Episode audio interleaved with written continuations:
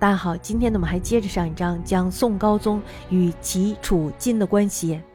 那么在公元一千一百二十七年十二月的时候，金人呢这时候就分兵南进，以战汉走中路，由太行山攻河南；西路呢是由娄宝走陕西，渡河攻关中；额鲁朵与乌术呢走的是东路，他们呢是由燕山渡河攻山东，然后呢再分兵前往淮南。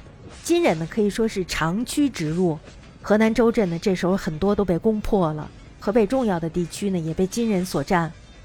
这时候独有汴京由宗泽立守，并且呢召集了两河的盗匪数十万人，打算大规模的反攻。但是大家要知道，他这么做的话是违背高宗的，所以呢受到了主和派的阻挠与重伤，最后呢他忧愤而死。高宗呢这时候逃往扬州。在公元一千一百二十九年初的时候，金帅巫术呢，这时候就连连攻陷了淮南江北之地，扬州呢，这时候就危急了。高宗呢渡江至扬州，也就杭州，升扬州为临安府，以备日后建都。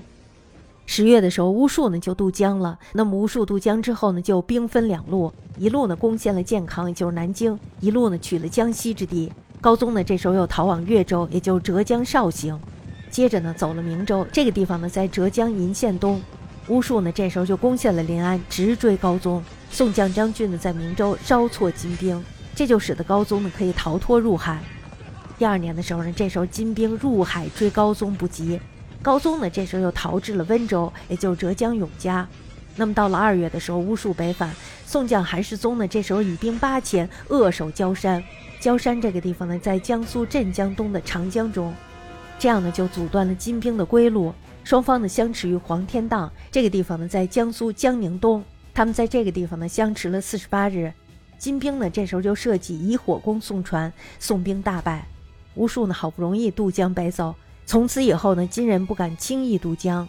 吴术北返之兵呢，这时候就进入了陕西，会合娄氏之军，大败宋将张俊于富平这个地方呢，在陕西富平的东北部。高宗呢，趁着金人北走，这时候呢，也返回了越州。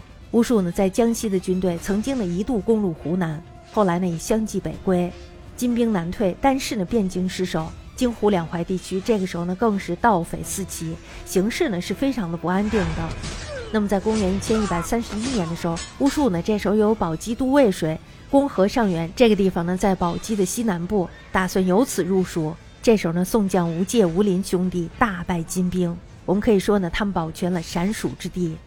当金人在公元一千一百三十年南晋大军北返之后呢，这时候他们就知道军事上他们占了优势，但是呢，仍然不能使南宋屈服。于是呢，这时候他们就第二次扶立傀儡政权。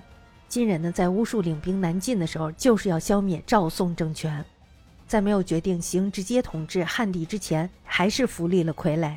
虽然大家知道张邦昌政权呢是昙花一现，但是呢，金人还可以再找一个张邦昌，这呢就是金人的国策。巫术呢没有消灭南宋，但是大家要知道，所控制的土地是非常多的。中原地区呢这时候全在金人的势力范围之内，册立新政权呢对他们是有好处的。首先呢是可以在金宋之间建一道缓冲，其次呢就是可以消除中原反金的心理，那么再次呢就可以以之为南进的先驱。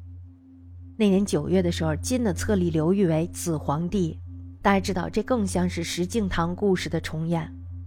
刘裕大家知道，他是河北人，家中呢世代务农。他是北宋的进士，做过北宋的官。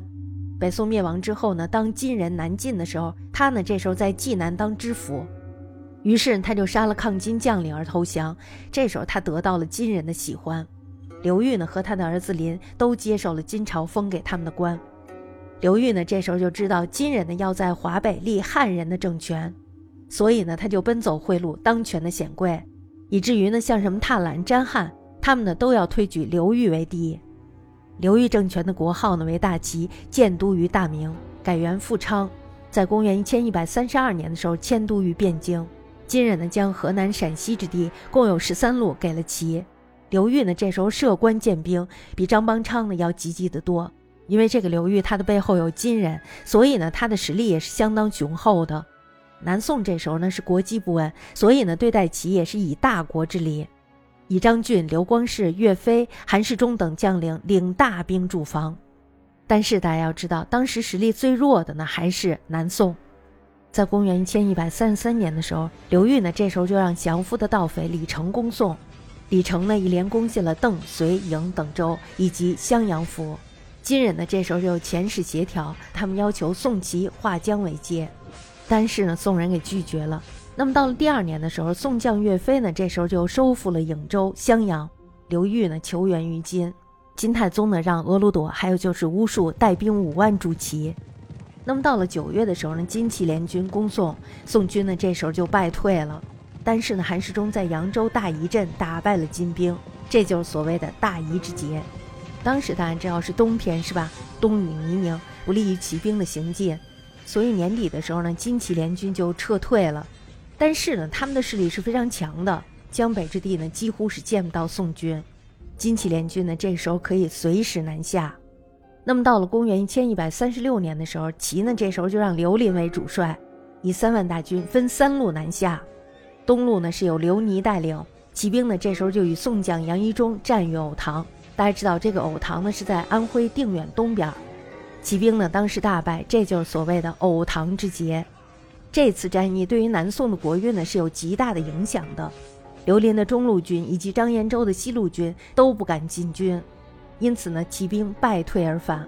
金人大家知道他立刘裕呢是想达到以汉制汉的目的，但是我们知道刘裕这个人的能力并不好，是吧？所以呢他在这方面的成绩并不突出。